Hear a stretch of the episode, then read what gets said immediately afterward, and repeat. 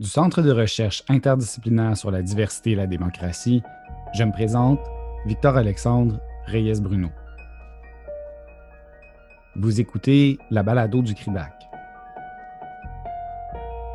Guy Laforêt, directeur de l'ENAP, et Jean-Philippe Warren, professeur à l'Université Concordia, ont demandé à des chercheuses et chercheurs venus de différents horizons des sciences sociales et humaines de nous donner la mesure de ce qui attend le Québec dans un avenir rapproché pour répondre à la crise du COVID-19. Le dossier est actuellement disponible sur la Presse Plus. La présente série de balados approfondit les textes publiés avec les auteurs et autrices pour pousser plus loin la réflexion. Aujourd'hui, Vincent Larivière, professeur à l'Université de Montréal et titulaire de la chaire de recherche du Canada sur les transformations de la communication savante, à propos de l'importance de rendre les fruits de la recherche le plus accessible possible. Nous sommes mercredi, le 29 avril 2020. Vincent, merci de participer à la balado du CRIDAC. Bonjour. Bonjour. De façon générale, est-ce que tu peux nous décrire sur quoi tes, travaux portaient avant qu'on soit en confinement? Oui, donc euh, je, suis, je suis donc titulaire d'une chaire de recherche qui s'intéresse à euh, comment la science se diffuse et comment la science se fait. Euh, donc, j'ai tout un axe de, mes travaux qui s'intéresse à comment les chercheurs écrivent, quel type de documents ils vont servir pour diffuser leurs connaissances, sur l'importance du, libre accès, entre autres, dans la diffusion des connaissances. Donc, est-ce que les chercheurs s'assurent que leurs résultats de recherche vont rejoindre les différentes communautés? à la fois de chercheurs puis le, grand public hmm. qui peut être intéressé à leurs travaux? Euh, j'ai tout un autre axe aussi qui s'intéresse à la place des femmes et des minorités euh, en, sciences, donc en, en, termes de formation, en termes de, place qu'elles ont dans la communauté ciblée active, euh, active de chercheurs. Et donc, donc en gros, c'est pas mal les deux axes. Il y a un troisième axe qui prend un peu moins de place, c'est ainsi qui est tout associé davantage aux questions d'intégrité scientifique et de fraude scientifique, qui est un peu plus déprimant. Je dirais pas que les deux axes sont super joyeux, pour être honnête, mais c'est peut-être un, peu plus, un peu plus déprimant à certains égards. Hmm. Tu explores euh, dans ton texte qui est paru sur la presse plus, justement ces merveilleux mondes de l'édition et de la, de, la publication des euh, fruits de la recherche. Pour les non-initiés, est-ce que tu pourrais nous guider un peu au travers du processus qui mène à la publication d'un article scientifique? Ah oui, absolument. Donc, un chercheur, quand ça découvre quelque chose, euh, ça ne fait pas comme Léonard de Vinci, ça ne garde pas ça dans un cahier serré et puis ça ne garde pas ça pour, pour, soi. Ça veut diffuser ça, euh, disons, à la communauté scientifique la plus large. Hmm. Maintenant, il y a une certaine barrière à l'entrée à la diffusion des connaissances. C'est-à-dire que avant d'être diffusée et d'être considérée comme étant valide, cette nouvelle connaissance-là va passer par ce qu'on appelle l'évaluation par les pairs. Et hmm. cette évaluation-là, elle est en gros gérée par les revues scientifiques. Donc, moi, en tant que chercheur, quand j'ai découvert quelque chose, quand j'ai émis une nouvelle théorie ou trouvé un nouveau phénomène, euh, je vais écrire mon article et je vais le soumettre à une revue savante qui, est associée pour moi en tant que chercheur à un certain niveau de prestige. Donc, moi, si je pense que j'ai découvert quelque chose de très important, bien, je vais l'envoyer à une revue qu'on considère importante, qui va avoir un, grand prestige dans, la communauté scientifique. Si j'ai quelque chose qui est peut-être un peu moins important, bien là, je vais l'envoyer à une revue peut-être un peu, un peu moins prestigieuse. Et donc, cette revue-là, peu importe son prestige, va demander à quelques chercheurs, en général deux, trois, de lire mon article et de le critiquer. Pour que la revue, en fait, puisse décider si elle l'accepte ou non. Dans la plupart des cas, euh, il y, a, certaines modifications à apporter à l'article. Donc, en, général, bon, il y a des revues qui acceptent 2% des manuscrits qui leur sont soumis. Il y a des revues qui vont en accepter 80 Mais même pour les revues qui acceptent la majeure partie des manuscrits qui sont soumis, bien, il va y avoir certaines modifications, ce qu'on appelle des révisions. Donc, mhm. on révise notre article à la lumière de ces, euh, de ces commentaires-là. Et puis, ultimement, donc, l'article, l'article, il est publié. Et là, il y, a, il y, a, un échange qui est extrêmement intéressant à comprendre qui se fait dans le processus de publication, qui est un échange, en fait, en termes de, on pourrait appeler de capital symbolique. Donc, mhm. en termes, en concept, en sciences sociales, on a le concept de capital. On a le capital économique qui est évident, donc c'est l'argent, les, les biens que les gens vont posséder. On a le capital symbolique qui est, en gros, de prestige que l'on va avoir dans une sphère de la société de données. Hmm. Donc, moi, en tant que chercheur, je veux publier dans une revue qui me donne en échange, en fait, le, capital symbolique le plus important. Donc, je lui donne mon article scientifique et en échange, elle fait refléter, elle rend ma découverte plus importante de par le prestige qu'elle a. Donc, moi, je donne mon article et en échange, ce que je reçois, c'est du capital euh, symbolique. Et, la revue, elle, Euh, bon, on va, on va, revenir un peu plus tard, je suis euh, j'en suis convaincu. Donc, la plupart, malheureusement, des revues savantes sont des revues commerciales, donc qui appartiennent à des, éditeurs commerciaux. Donc, la revue, elle, pourra se faire du capital économique hmm. sur la base de mon article scientifique. Peut-être peux-tu également nous situer l'importance du rôle des articles scientifiques pour l'avancement de la carrière des, des, chercheurs, chercheuses? Oui, absolument. Donc, donc le, le, le, capital dont je parlais un peu plus tôt, euh, il est au cœur, en fait, de tout le processus de promotion d'un chercheur. Donc, un, chercheur, en fait, les chercheurs, c'est probablement le groupe social qui tient son CV le plus à jour de l'ensemble des professions. Donc, hmm. un chercheur euh, est essentiellement jugé euh, sur ce qu'il va avoir publié, où il va l'avoir publié, sur les subventions qu'il va avoir obtenues, les présentations qu'il va avoir effectuées, etc. Et, et donc, de publier, c'est nécessaire, on pourrait dire, parce que c'est un marqueur du fait que l'on est actif en recherche. Oui. Donc, plus un chercheur publie, ben, plus il est susceptible d'obtenir du financement de recherche qui lui permet de publier davantage. Et donc, il y a tout un cycle, en fait, de la publication qui fait partie du cycle global de, la, carrière des chercheurs. En amont de publier la recherche, c'est complexe, fastidieux. On comprend que ce, cette façon-là de fonctionner sert aussi à vérifier la qualité des travaux de la recherche. Oui, ben, euh, c'est-à-dire que l'évaluation par les pairs, elle est au cœur de ça, mais, mais il y a aussi, à l'échelle des chercheurs, bon, le, système scientifique, c'est un système que, historiquement, on veut méritocratique. Donc, c'est-à-dire qu'on veut, on veut que les universités embauchent les meilleurs chercheurs pour avoir donc les meilleurs profs au, sein, de, nos universités. C'est comme ça au Québec, c'est comme ça, comme ça partout. Le gros débat plus général que l'on a en ce moment, c'est est-ce que d'utiliser l'indicateur publication et utiliser l'indicateur du prestige de la revue, c'est, effectivement notre, bonne façon de mesurer Mhm. si un chercheur est bon. C'est quand même fascinant de voir qu'on est dans une ère numérique où tous ces textes, euh, ces résultats de recherche devraient être facilement accessibles sur ce qui devait être l'autoroute de l'information. Qu'est-ce qui s'est passé pour que les grandes revues internationales ou, américaines, européennes sécurisent de cette façon-là le, savoir? Bon, il s'est passé, une, on pourrait dire, une sorte de promesse brisée du numérique. Donc, quand, quand le web est créé au CERN au milieu des années, au début des années 90, ce qu'on veut faire au départ, c'est de partager de l'information scientifique, de partager des documents scientifiques. Et donc, assez rapidement, donc, dès, le milieu des années 90, on a les premières revues numériques qui, qui, arrivent en ligne. Et là, à, ce moment-là, en fait, la plupart des revues savantes sont détenues non pas par des éditeurs commerciaux, mais plutôt par des sociétés savantes, par mhm. des universités, etc., qui, mhm. qui fonctionnent assez bien dans, dans le monde imprimé. Et là, quand le numérique arrive, euh, bon, il y avait évidemment déjà des, éditeurs commerciaux, mais quand le numérique arrive, nos, petites sociétés savantes, nos universités sont, sont un peu démunies. Elles sont incapables, elles n'ont pas les ressources pour permettre à leur revue papier de passer au numérique. Hmm. Et donc, les éditeurs commerciaux, Elsevier, Wiley, Sage, Springer, etc., euh, donc, vont voir ces sociétés savantes-là, ces universités-là, leur dire, ben, écoutez, il n'y a pas de problème, vendez-nous vos revues ou faisons une entente de diffusion où nous, on va donc s'occuper de, cette nouvelle plateforme numérique-là. Vous allez pouvoir être diffusé, euh, vous allez maintenant pouvoir être diffusé en ligne. Et donc, contrairement à ce qu'on aurait pu penser, contrairement à, l'hypothèse que beaucoup avaient que le numérique allait démocratiser l'accès à l'information scientifique, ça l'a plutôt consolidé. Hmm. Euh, ça l'a amené à un point, en fait, à partir de, de 2013, on a cinq éditeurs commerciaux qui contrôlent la moitié des articles scientifiques. Donc, on est dans une situation en termes économiques d'oligopole. Donc, un monopole, c'est que une compagnie qui domine l'ensemble du marché. Un oligopole, ben, c'est quelques compagnies, une poignée, cinq, hmm. qui contrôlent une majorité du marché. Donc, quand, on est dans une situation comme ça, où il y a donc peu de compétition, bien évidemment, les prix sont extrêmement euh, élevés. En fait, cet oligopole-là peut choisir essentiellement les prix. Hmm. On se trouve au Québec dans une situation plutôt particulière. Je pense qu'il y a beaucoup d'universités dans le monde qui, qui, sont dans la même situation. C'est-à-dire que Maintenant, s'il y a un contrôle du savoir par cet oligopole, euh, c'est qu'il faut acheter les fruits de la recherche pour pouvoir y accéder.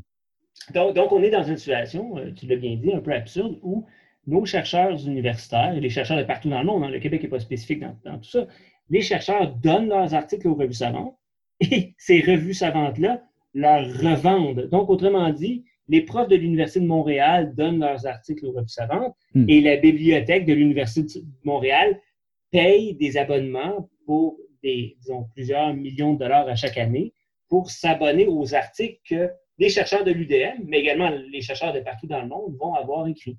Hmm. Donc, on a une clientèle captive qui est à la fois la clientèle qui achète et qui produit la hmm. marchandise. Pour en ajouter, hein, on n'a peut-être pas besoin, mais je vais en ajouter quand même.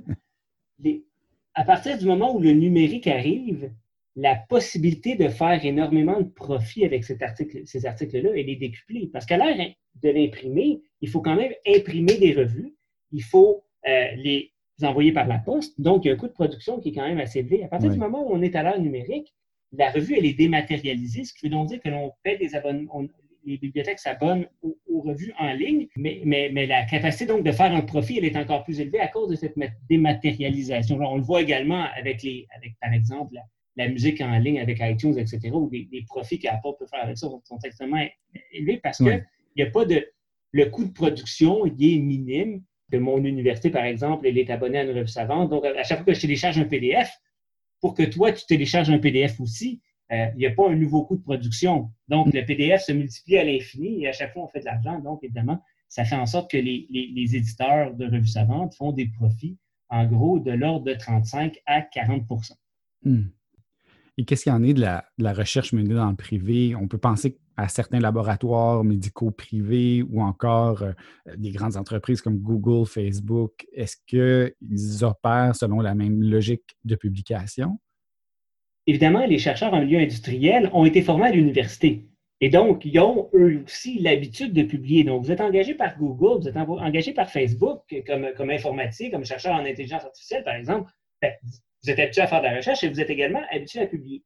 Maintenant, si vous travaillez chez Google, vous n'avez pas besoin de publier dans, dans, les grandes revues prestigieuses. Vous n'avez pas besoin de ce capital symbolique-là parce que vous n'êtes hmm. pas dans ce qu'on pourrait appeler la, disons, la, la game des demandes de subventions puis la game des promotions. Vous avez un emploi de chercheur et donc ce qui compte, c'est la recherche à proprement parler. Donc, à beaucoup d'égards, les, chercheurs en milieu industriel publient de moins en moins dans les revues savantes. Ça, on, le voit à l'échelle mondiale, c'est vrai dans, tous les pays. Il y a un déclin des articles scientifiques publiés dans des revues qui viennent des entreprises. Maintenant, euh, dans beaucoup de cas, c'est donc le cas de Google, de Facebook, les chercheurs vont directement mettre les articles en ligne sur des plateformes qui n'ont pas de frais d'accès, donc mm. comme Archive qui est utilisé par les physiciens, etc. Donc, il y a vraiment, on pourrait dire dans certains cas, des pratiques de diffusion qui sont, sont pratiquement exemplaires de la part de, certaines compagnies, entre autres dans le domaine de l'informatique, qui effectivement envoient leurs articles directement en ligne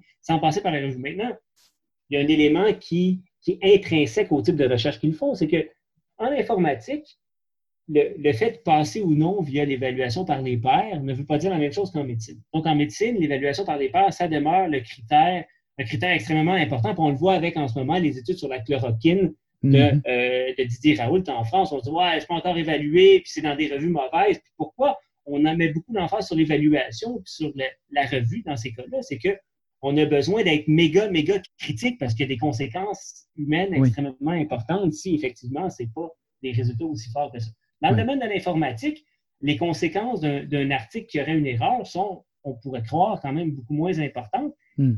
Et ajoutons à ça le fait que c'est une un, algorithme a des, euh, comment dire, un aspect, disons, de, de certitude un peu plus élevé. L'algorithme fonctionne-t-il ou ne fonctionne-t-il pas? Ben, euh, ça peut être plutôt binaire, sans faire de, de, de, hmm. de jeu de mots. Alors que dans le cas des essais cliniques, c'est quand même un peu plus, je dirais, compliqué. La véracité de l'étude a besoin d'être un peu plus critiquée. Mhm. Justement, parce que tu as abordé la chloroquine dans le contexte de la crise actuelle, les grandes revues ont mis en ligne, euh, accessibles gratuitement, les articles en lien avec le COVID-19. Euh, on en parlait un peu avant le début de l'enregistrement. Ça t'évoque quoi? Je pense qu'il faut effectivement que ces, articles-là soient disponibles. Dans le cas de la, chloroquine, que, l'article soit. L'article, ce qu'il faut voir, c'est que c'est publié dans des revues quand même de, deuxième, voire troisième ordre. Hein. Ce n'est pas dans des revues prestigieuses du tout. Évidemment, ces articles-là sont donc disponibles et là, le grand public dit Ah, c'est publié, c'est valide, mais pour être honnête, ces résultats-là auraient pu être mis sur un site web obscur, puis le grand public auraient quand même su que ça existait et, et les gens qui, qui voudraient croire, hein, parce qu'il y a de la bonne foi dans les gens qui croient, hein, les, gens, les gens ont besoin d'espoir.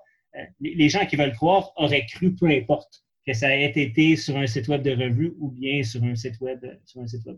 Au final, c'est quoi les conséquences d'avoir des savoirs, des résultats de recherche derrière des murs payants euh, inaccessibles de la sorte?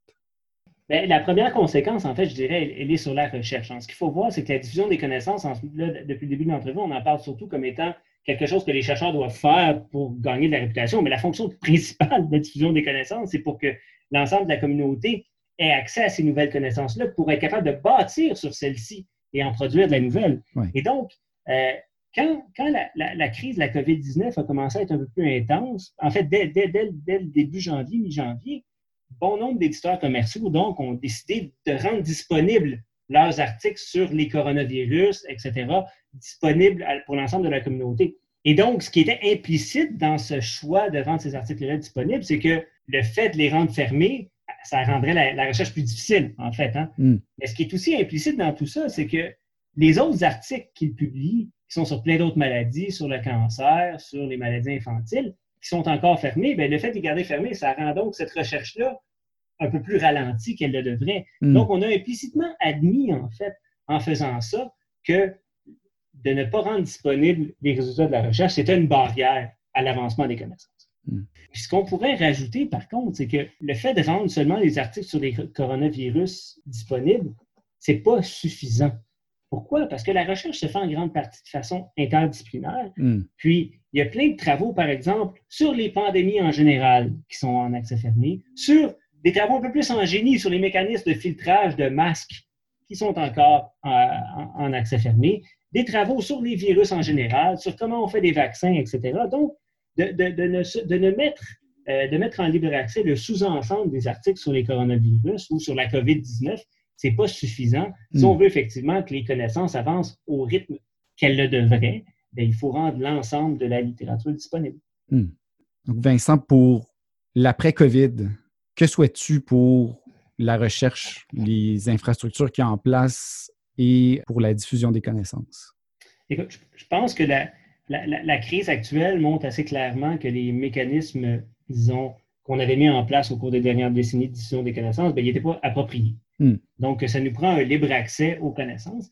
Euh, et il faut aussi que ce, ce libre accès-là se fasse à un coût qui est approprié. Parce qu'évidemment, les éditeurs commerciaux en ce moment, ils nous disent, ben oui, vous pouvez publier en libre accès dans nos revues, ça va vous coûter 3 000 à chaque fois. en parallèle, on va continuer à collecter des frais d'abonnement de millions et collectivement de milliards de dollars hein, qu'on leur donne à chaque année.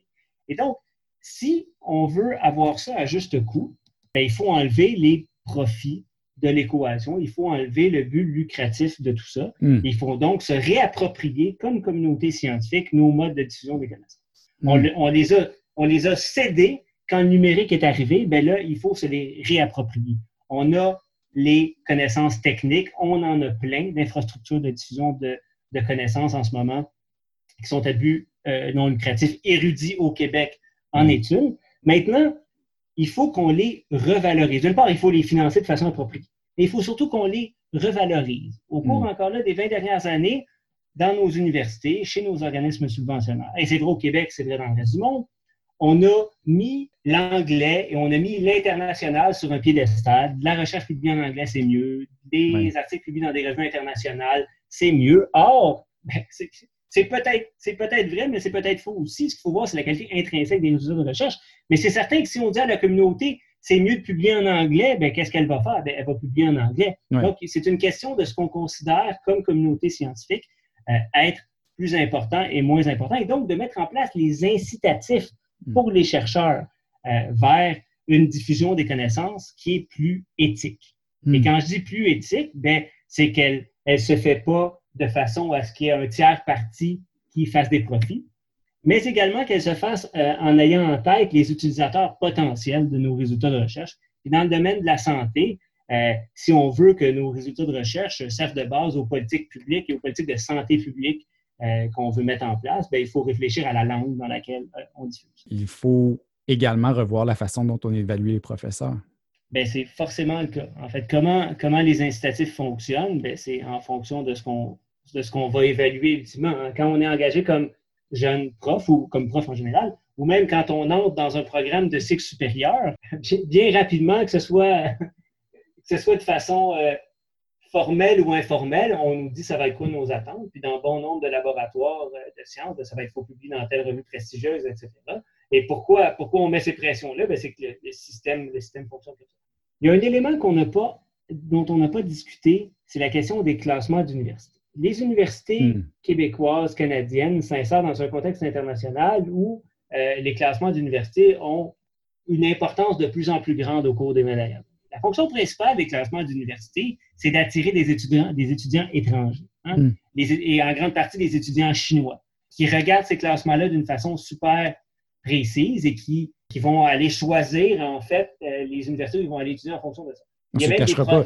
C'est du revenu supplémentaire pour les universités. Exactement. C'est des revenus supplémentaires pour nos universités. Puis tu as bien dit le mot supplémentaire que j'aime beaucoup ici. Ça ne peut pas être la base de nos revenus de nos universités. C'est un revenu extra. Or, euh, ce revenu extra-là, dans les années qui vont venir, ben, va probablement être moins élevé. Il va y avoir, en toute probabilité, pas mal moins d'étudiants étrangers dans, dans, nos universités. c'est peut-être le temps d'un peu recentrer hmm. l'émission de nos universités puis de, euh, de peut-être un peu moins mettre l'emphase sur ces classements internationaux-là, qui, avons-le, ne changent pas grand-chose à la formation euh, qu'on va donner aux gens d'ici. Hmm. Vincent, merci beaucoup d'avoir pris le temps de nous parler aujourd'hui. Ça fait grand plaisir. La balado du CRIDAC est notamment rendue possible grâce au support d'Olivier de Champlain, professionnel de recherche à l'Université du Québec à Montréal et coordonnateur du CRIDAC. Nous vous remercions d'avoir été à l'écoute. À demain.